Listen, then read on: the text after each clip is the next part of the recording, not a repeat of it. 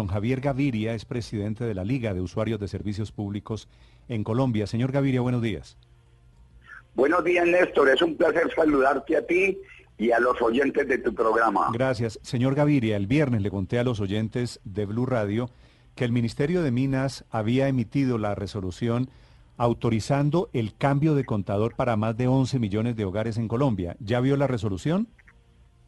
Sí, efectivamente, Camilo, ya vimos la resolución, perdón, eh, Néstor, ya vimos la resolución y es una resolución que no solo tiene que ver con el cambio de los medidores, sino también con una nueva remuneración, un incentivo llaman para eh, la modernización de la red asociada a los sistemas de distribución regionales, es decir, para los operadores regionales. ¿Qué quiere decir eso, don Javier? Esto significa que van a aumentar el valor del kilovatio hora para hacer que los operadores regionales, de distribución local, quiero decir, empresas públicas de Medellín en Antioquia, Santander Escalda, Siquindío, Codensa en Cundinamarca y en el Distrito Capital, Electricaribe en los siete departamentos de la región Caribe, que tienen sus activos asociados al sistema de distribución, a las líneas eh, que llevan la energía a las casas, a las residencias, a las subestaciones, van a tener una remuneración con rentabilidad para asociar la infraestructura a una red que se denomina red inteligente, que es para recuperar pérdidas y producir la tecnología para la modernización. ¿Quiere decir sube la tarifa de energía? Quiere decir en términos literales que se subirá la tarifa, el valor de kilovatio hora en uno de los cuatro, cuatro componentes que pagamos en el servicio de energía. Explico, Néstor. Cuando pagamos un kilovatio hora, los usuarios en nuestra factura pagamos generación, transmisión, distribución y comercialización. Ahora, esta resolución va a remunerar solo a los distribuidores con un aumento que pagaremos en la tarifa de los usuarios de entre 60 y 80 pesos dependiendo de la región, lo que hace mucho más difícil el acceso de los usuarios al, servicio de energía. Hoy estamos pagando, digo, los eh, usuarios de Antioquia estamos pagando 490 kilovatios. ¿En cuánto sube la en cuánto sube la tarifa? ¿Depende del estrato o nos sube a todos por igual? No, nos sube a todos por, por igual y luego se aplican los subsidios para estrato 1, 2 y 3 y se aplica el factor de sobrecosto para los usuarios residenciales 5 y 6. Es decir, puede aumentar entre 60 y 80 pesos el valor del kilovatio hora, lo que quiere decir que para de 500 a 560 o 580 pesos el valor del kilovatio hora y eso significa que una familia que consume 100 kilovatios hora no va a pagar 50 mil pesos, sino que va a pagar 58 mil pesos netos. Estamos hablando de un incremento que sería más o menos del, esto es 14, 15, 15%. 16%, 16%. Néstor y solo referido a un componente, al componente de distribución. Pero debemos advertir, Néstor, que solo es esto para remunerar los activos asociados, digamos, a las subestaciones, a la línea y a los equipos asociados a distribución.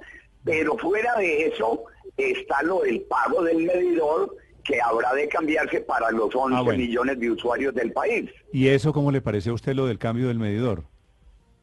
Hombre, me parece que no es eh, justo porque la vida útil de los medidores en energía eléctrica está calculada para 13 años y hay muchísimas regiones del país, muchísimos usuarios que todavía conservamos el medidor y que presta una buena eh, calidad, es decir, está calibrado para hacer una buena medición.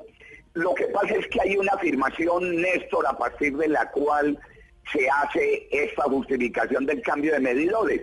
Y es que hoy hay pérdidas de energía que están asociadas a costos del prestador del servicio calculadas en un 35%. Vale decir, se calcula que los usuarios consumimos energía que mm, deja, deja de facturar la empresa en un 35%. Entonces van a hacer una cosa denominada red inteligente o medición avanzada para recuperar las pérdidas. Lo que quiere decir que los medidores que hoy tenemos deberán registrar con el cambio un incremento en la medición para todo el país promedio del 35%. Señor Gaviria. Lo que quiere decir Señor, señor Gaviria, es que tuvimos al viceministro de Energía la semana pasada aquí en Blue y nos contaba que precisamente esta nueva tecnología va a favorecer que se reduzcan los costos de la prestación del servicio y que incluso en países en donde se ha aplicado este nuevo sistema eh, ha reducido los precios entre 5 y 10% en los hogares. Por el nuevo medidor. Por el nuevo sistema, porque es, la tecnología permite que se que no haya tanto gasto, desperdicio de energía. ¿Eso es cierto o es carreta, señor Gavire? No, para nosotros indudablemente sería eh, positivo que se lograra hacer una medición que mejorara la medida para el, para el usuario.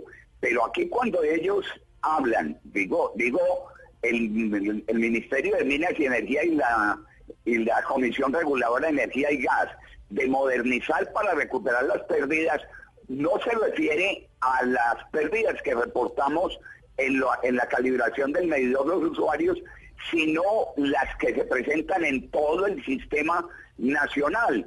Lo que quiere decir es que si hay regiones en donde por falla en la calidad de la prestación del servicio hay una mayor eh, cantidad de, energía no facturada se distribuirá a todos los usuarios de todo el país.